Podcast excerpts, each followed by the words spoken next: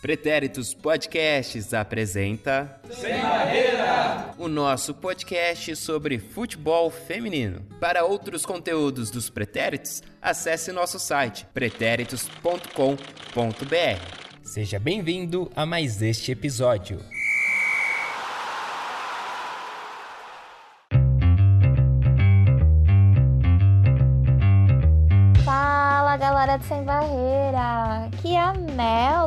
Vocês, meus queridos ouvintes? E como é que tá esse coraçãozinho depois dessa maravilhosa estreia do Campeonato Brasileiro? Olha, eu não queria falar muito não, mas eu tô aqui, em negação, na fase inicial do luto, porque o meu time foi o time que não ganhou os três pontos nesse derby. Claro que era muito difícil, tirar a visibilidade do Corinthians, mas eu tava com uma pontinha de esperança lá no fundo do meu coração. Tinha uma Rosana dizendo: a gente vai ganhar. Ok, não deu. Bora seguir em frente. Tem muita rodada para rolar e muito ponto para conquistar, né? Bom, você já viu na chamada, mas não custa reforçar. Estamos aqui em mais um episódio do Panorama. Um episódio que a gente traz os boletins dos campeonatos femininos, feito com muito carinho pelos meus companheiros de podcast. Esse foi o nosso jeitinho de trazer um pouquinho de holofote pelos campeonatos espalhados pelo mundo e pelas atletas que são maravilhosas e abrilhantam muito esses times. E é claro, além de escutar a gente aqui, eu recomendo muito que vocês vão conferir o, os fios sobre os campeonatos no, no Twitter, que vai ser uma excelente forma de complementar o conteúdo maravilhoso que está por vir. E você que me escutou até agora deve estar se perguntando: Olha, eu acho que não era a Mel que apresentava o panorama, não. Será que eu tô ficando louco?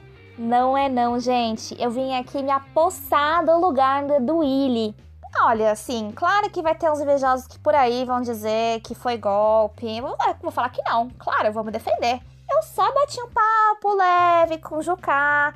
E a gente chegou à conclusão que dava para fazer um grande acordo nacional com o Supremo e tudo. E para estancar essa sangria, eu vim aqui e me apossei do panorama. Brincadeira, né, gente? Tudo isso só pra eu esconder o meu nervosismo aqui na estreia. Eu tô aqui, na humilde, treinando muito e focando muito no que o professor vai tá falando para garantir os três pontos. Mas ok, vou parar de enrolar vocês e vou pedir a benção do Edu para nossos recadinhos. Você encontra a gente nas nossas redes sociais, no Twitter e no Instagram, com a arroba Pode Sem Barreira por lá, vocês vão ficar por dentro de todas as novidades do podcast e além disso, vocês vão receber muita informação sobre o nosso lindo mundinho do futebol feminino. A gente também tá no YouTube com nossos episódios de debate no formato de áudio e algumas entrevistas também em vídeo. Vale a pena conferir, gente. E olha, tá difícil sobreviver no YouTube, então a gente tá aqui, estou aqui suplicando, por favor, ajudem-nos a morrer com dignidade no YouTube e se inscreve aí. Essa é verdade, hein? Eu nunca te pedi nada. Se inscreve aí, gente. E é claro, vocês também vão encontrar a gente em todos os agregadores de podcast. Então, eu não quero saber de desculpa. Eu quero vocês seguindo a gente em todos os agregadores, escutando todos os nossos episódios maravilhosos. E agora sim, vou parar de enrolar e deixar vocês com nossos conteúdos maravilhosos. E a gente aqui vai começar pelo nosso Campeonato Brasileiro com essa excelente informação que vai ser passada pela nossa querida Dudinha. Duda Araújo, conta aí pra gente como é que foi essa primeira rodada de Campeonato Brasileiro. E aí, Mel, quanto tempo? Hoje eu tô aqui estreando no Panorama, né? Vou trazer informações para vocês do Brasileirão A1. E no sábado, que foi a primeira o primeiro dia de jogo, né, ali da, da primeira rodada, da estreia, a gente teve Havaí, Kinderman e Vitória 7 a 0. Na sequência, o jogo foi Grêmio e Minas e Cesp com um placar de 2 a 1. Ferroviária e Audax foi um resultado ali surpreendente também, né? Um placar bem alto, 4 a 0. E Santos e Flamengo Marinha também foi 4 a 0, né? É, desses jogos a gente vai ter informações com mais detalhes da Pati Zeni, a nossa nova colaboradora, mais uma menina na equipe. Seja bem-vinda, Pati. Então vou deixar com vocês é, ela aqui no comando para dar mais detalhes, tá bom? Sobre o jogo do Kinderman.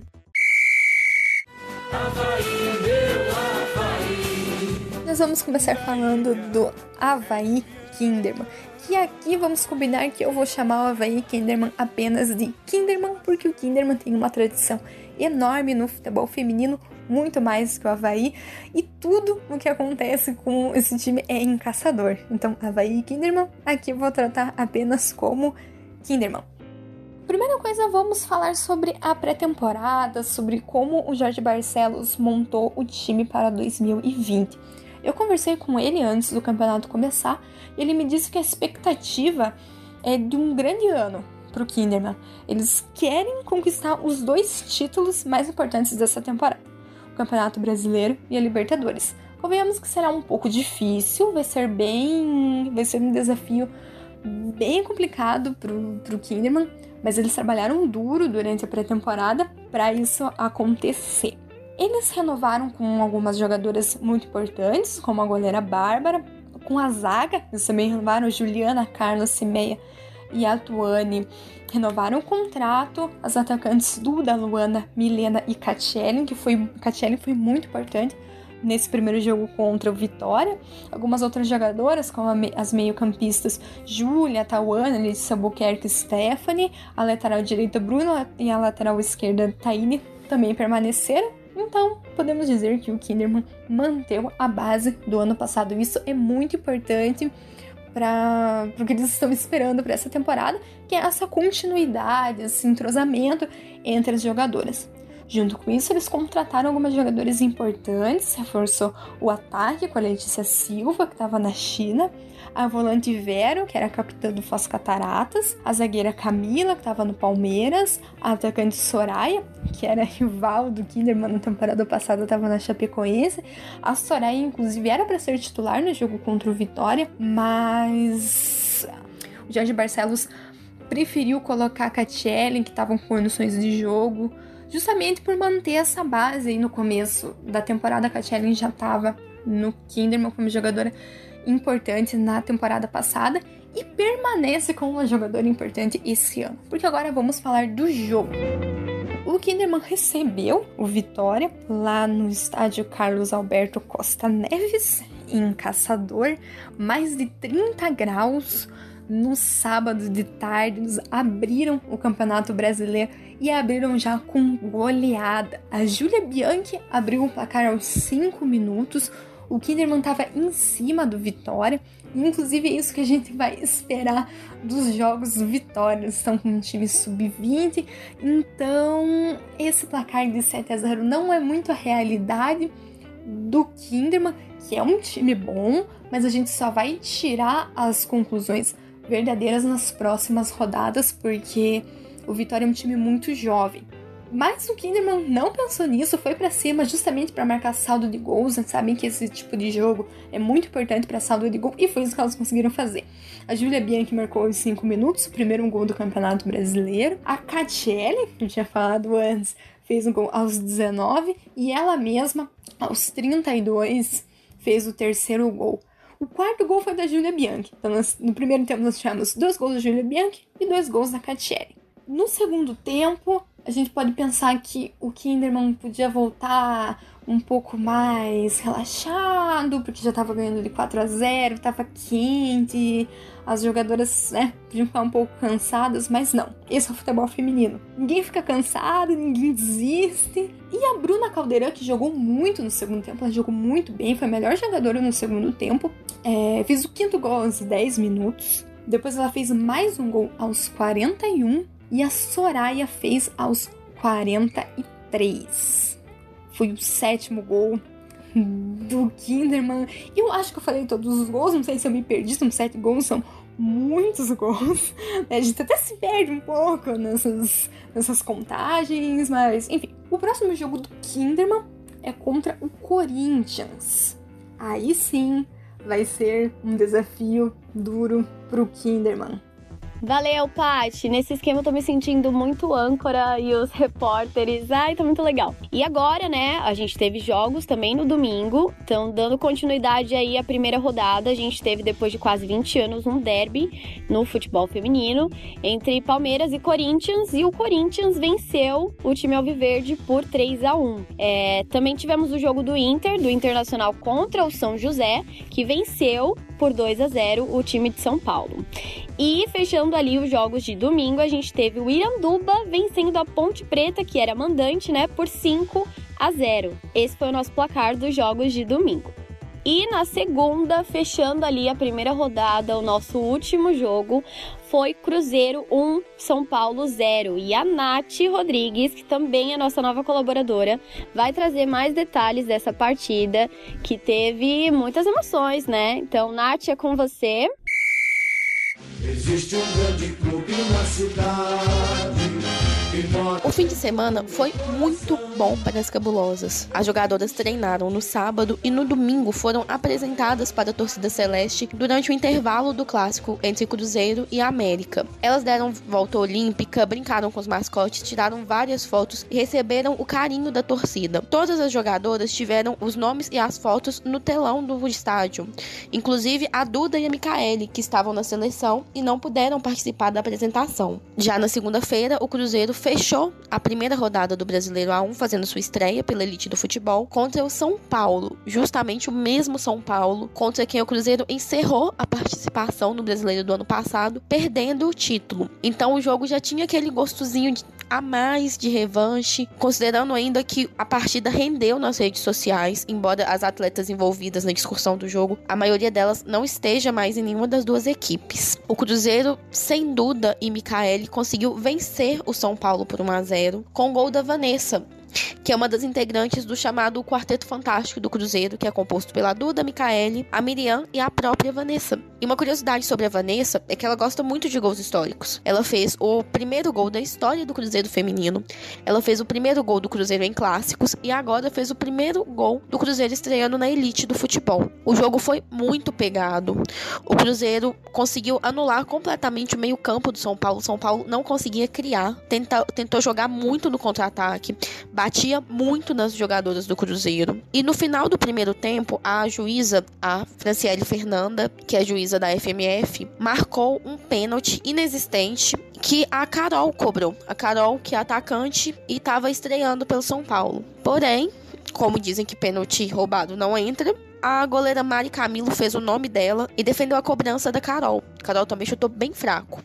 Mas a Mari foi buscar no cantinho. A Mari que já tinha feito várias defesas difíceis ao longo do primeiro tempo. No segundo tempo, o Cruzeiro continuou dominando e diferente do que a gente está acostumado a ver nos jogos do Cruzeiro, o destaque não foi o meio-campo e o ataque, mas a defesa, com a volante Capelinha, as laterais Talita e Janaína, e as zagueiras Jajá e Maiara. A Talita e a Maiara, inclusive, estavam fazendo a estreia delas pelo Cruzeiro. Mas o nome do jogo foi realmente a goleira Mari Camilo, que fez defesas incríveis. Quando a bola chegava na defesa celeste, a Mari passava muita segurança. Ela fez defesas absurdas. Foi claramente a melhor jogadora do Cruzeiro. Foi ovacionada pela torcida que estava presente no campo. Só que, se por um lado o Cruzeiro tinha muito o que comemorar, por outro, as reclamações sobre a arbitragem não acabaram com o fim do jogo. Logo no intervalo, quando foi marcado o pênalti, a coordenadora da equipe, a Bárbara Fonseca, gritou muito, reclamou muito da arbitragem. Inclusive, a árbitra é a, é a árbitra é a mesma que fez o Cruzeiro e Grêmio na semifinal do ano passado e já tinha gerado muitas reclamações. Da Bárbara com a Fran vem desde antes do Cruzeiro, quando a Bárbara era coordenadora do América, já haviam essas críticas. E no final do jogo ela, ela ainda declarou que a Federação Mineira tenta levantar a bandeira de mulher na arbitragem, mas não qualifica as suas árbitras e que vai fazer uma reclamação formal, porque além do lance do pênalti, no fim do jogo, a Duda do São Paulo entrou muito forte na Janaína, deu um pisão na Janaína, na frente da quarta árbitra e da Fran, e só tomou um cartão amarelo. E foi um lance extremamente perigoso, que se pegasse um pouquinho mais de jeito, a Janaína poderia ficar até meses parada. Teve o lance em que a Vanessa saiu no fim do primeiro tempo, depois de tomar uma porrada da Carol. O São Paulo também reclamou bastante de várias das marcações, de falta, de inversão de lateral. Então a arbitragem foi ruim para os dois lados. Esse fica como o ponto baixo do jogo.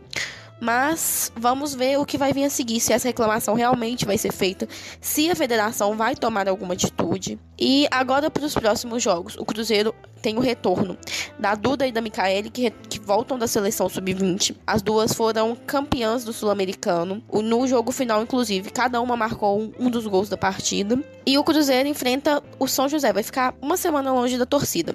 Porque primeiro pega o São José, em São José dos Campos, e depois enfrenta o Santos, também fora de casa. É isso, esse é o Boletim do Cruzeiro. Aqui é a Natália Andrade. Beijo. Aí sim, valeu, Nath. E agora, né, a gente tem aí já a primeira rodada fechada e a artilharia tá empatada com dois gols entre muitas jogadoras. Então a gente tem a Kat Ellen, a Júlia e a Bruna do Havaí Kinderman com dois gols, né? A Júlia do Grêmio, a Rafa Andrade da Ferroviária, a Lari do Santos e a Érica do Iranduba dividindo ali o, a artilharia do Brasileirão. Então vamos lá, agora que a primeira rodada tá fechada, a classificação ela tá sendo definida por enquanto por saldo de gols, né? Já que todo mundo tem um jogo. É, e a gente tem na liderança o Kinderman com uma vitória e saldo de 7 gols. Na sequência vem o Iranduba. E em terceiro, que na verdade está empatado com o Santos, né? Por número de, de jogos e gols, o Santos e a Ferroviária. Na sequência, a gente tem o Corinthians, o Inter em sexto, o Grêmio em sétimo e fechando ali o nosso G8, o Cruzeiro. Todas essas equipes com três pontos, né? O restante segue na luta aí para conseguir uma vitória que tem chances aí pela frente ou não, né? Vamos aguardar. Então é isso. É, eu vou me despedir e agora eu devolvo a bola pra Mel. Tô a Mel tocando a bola aí pra você. Imagina uma bola rolando no campo e a Mel pegando a bola agora, tá? Vocês entenderam. Mas é isso, tá bom? Obrigada, gente. Um beijo. Muito obrigada, meninas, por esse excelente boletim pelo Campeonato Brasileiro. Só que agora a gente vai ter que deixar as nossas terrinhas brasileiras para a gente começar nosso panorama internacional. E vamos começar por esse país querido que ainda tá no nosso lindo continente da América Latina, o México. Isso mesmo, a nossa Liga Americana Feminil está no Clausura 2020 com a jornada 6. E nessa rodada tivemos dois placares de 4 a 1. Foi muita goleada. O Tigres ganhou do Necaxa e o América ganhou do Querétaro. Vamos ter três empates magrinho, magrinho de 1 a 1. O primeiro vai ser então entre o FC Juárez e o Cruz Azul. O segundo entre o Santos Laguna e o Guadalajara, e o terceiro entre o Pachuca e o Pumas. Olha, não só essa partida entre o Pachuca e o Pumas tiveram dois golaços, vale muito a pena conferir. Um da SBI de Salazar pelo Pachuca e um da Liliana Rodrigues pelo Pumas. Ele vai esconder um novo recorde. Então, semana passada eu tinha comentado com vocês que o Monte Rei tinha 100 partidas. Essa vez foi a do Pachuca coroar o seu centésimo jogo. E o que é muito bacana é que foi justamente no Pachuca e Pumas que se começava a Liga Americana Feminil. E isso foi no dia 28 de julho de 2017. Que coincidência maravilhosa para coroar mais uma marca nesse campeonato, né? Mas voltando aqui para os nossos jogos, vamos ter então um empate de 2 a 2 entre o Atlas e o Tijuana. O Leão, depois de conseguir a sua maior goleada na última rodada, ele vai surpreender a todos, ou pelo menos a mim, e ganha fora de casa de 3 a 2 do Monte Rei. Quem diria, hein? E o Puebla ganhou de 1 a 0 do Toluca. E para encerrar aqui a nossa rodada, vamos ter o Monarcas Morelia ganhando de 3 a 1 contra o Atlético São Luís. E depois desses jogos todos, ainda temos a Cláudia Fabiola Ibarra como a nossa artilheira com 6 gols. Ela tá ali tranquila na liderança, mas ó, falaria para ela prestar um pouquinho de atenção, porque aí já temos algumas candidatas com quatro gols e entre elas vamos ter então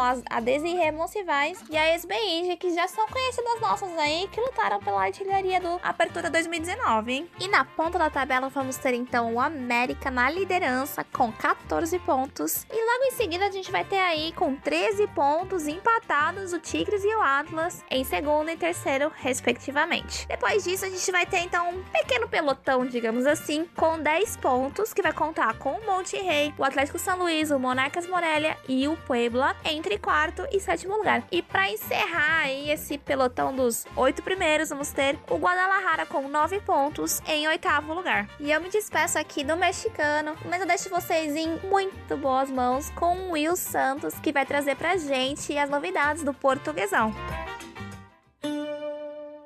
É isso aí, Mel. E aqui em Portugal nós tivemos as seguintes partidas pela 14ª rodada da Liga BPI, o nosso portuguesão. Tivemos então todas as partidas no dia 9 de fevereiro, começando com o Varense perdendo em casa para o Sporting, vice-líder do campeonato, 3 a 0 para o Sporting. O líder absoluto Benfica recebeu o Estoril Praia e fez 5 a 0. O Lanterna dos Francos permanece mais uma rodada sem conseguir marcar um pontinho. Dessa vez perdeu 2 a 0 para o Marítimo. O glorioso Braga das Guerreiras do Minho fizeram 8 a 0 para cima do Cadima Kadima. que está logo à frente do A dos Francos, dividindo ali as duas vagas para a segunda divisão. O Atlético Oriense recebeu o clube de futebol Benfica em casa e perdeu por 2 a 1. E fechando a rodada, Valadares Gaia em casa fez 2 a 1 para cima do clube de albergaria. Nas quatro primeiras posições continuamos com Benfica em primeiro com 42 pontos, Sporting em segundo com 39, Braga em terceiro com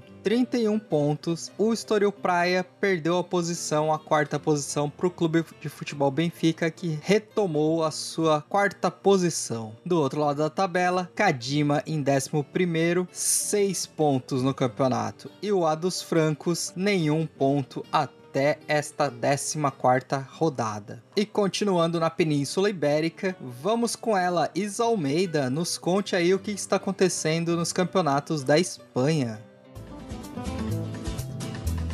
Muitas graças, Will. Olá, olá vocês. O Campeonato Espanhol não nos deu ar da sua graça nesse último final de semana por motivos de Supercopa Feminina da Espanha. A grande final aconteceu no domingo, dia 8, mas antes de falar sobre ela, vamos recapitular e falar sobre as semifinais. A primeira delas foi entre Levante e Real Sociedade, onde o Real se classificou com o placar mínimo de 1 a 0, gol da Leire Banhos. O Levante chegou a empatar, mas o gol foi anulado. Sendo assim, o Real Sociedade ficou no aguardo pelo vencedor de Atlético de Madrid e Barcelona, a outra semifinal, onde o Barça se classificou, vencendo de virada por 3 a 2. Tony Dugan inaugurou o marcador aos 4 minutos com o golaço e fez 1 a 0 o Atlético. Aos 12 minutos, Patrick Guijarro com outro golaço deixou tudo igual, 1 a 1. Aos 27 minutos, Martens colocou o Barcelona à frente no placar 2 a 1. E aos 43 minutos, finalzinho do primeiro tempo, o Shoala ampliou e deixou o Barça com uma vantagem maior.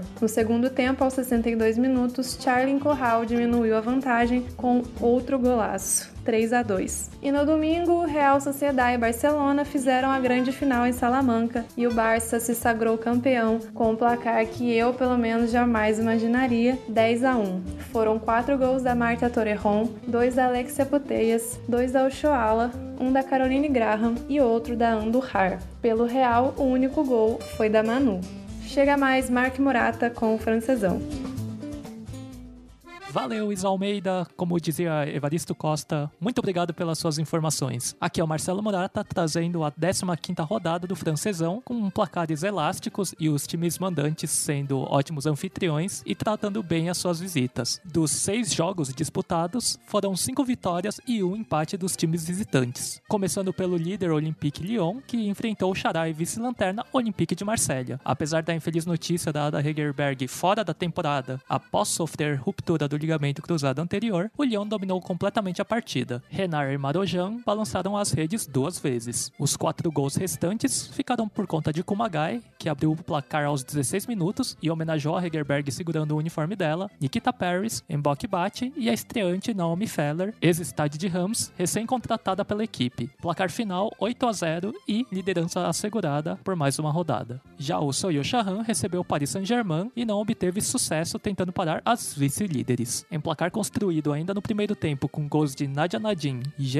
e mais um para conta da artilheira Marie Antoinette Catotô, que já soma 16 gols em 15 partidas, o PSG venceu por 3 a 0. Desta vez, a brasileira Luana permaneceu a partida inteira no banco de reservas, enquanto Formiga jogou os 90 minutos. Nos outros jogos, o Lanterna Mets finalmente conseguiu interromper a sua sequência ingrata de 11 derrotas, empatando sem gols com o Guingamp. O Bordeaux venceu o Fleury 91 por 2 a 0 e só não venceu por mais devido a mais uma atuação sólida da goleira Letícia Philippe do Fleury. O Paris FC goleou o Dijon por 4 a 0 e o Montpellier alemanizou com um 7 a 1 sobre o estádio de Ramos. Na classificação, o Lyon permanece no topo da tabela com 41 pontos, seguido pelo vice PSG com 38. Bordeaux com 34 e Montpellier com 30 fecham um quadrado. No final da tabela, Olympique de Marselha com 6 pontos e Metz com 2 continuam no fundo do poço. Para mais informações, siga nosso fio do Campeonato Francês no nosso perfil do Twitter, arroba Pode Sem Barreira. É isso aí então, muito obrigado por ouvir e até a próxima. Transição.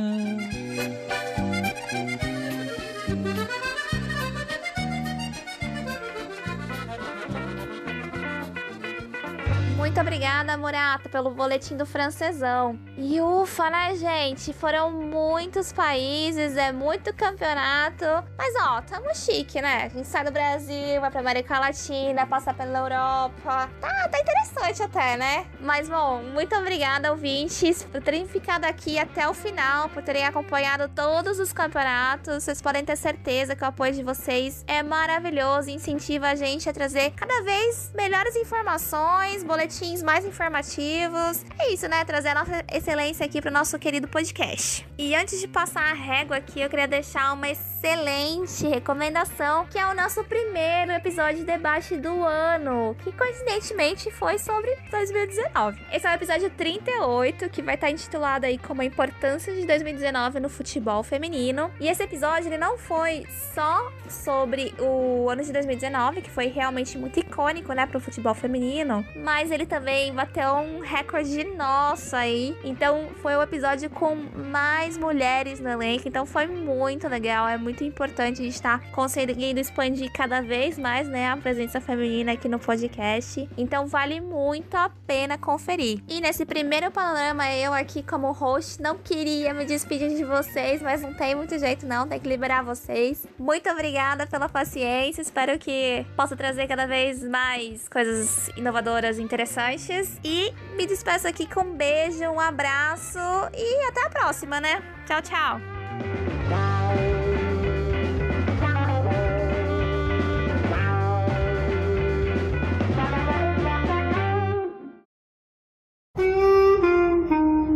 A edição de áudio foi feita por mim, Eduardo Willi.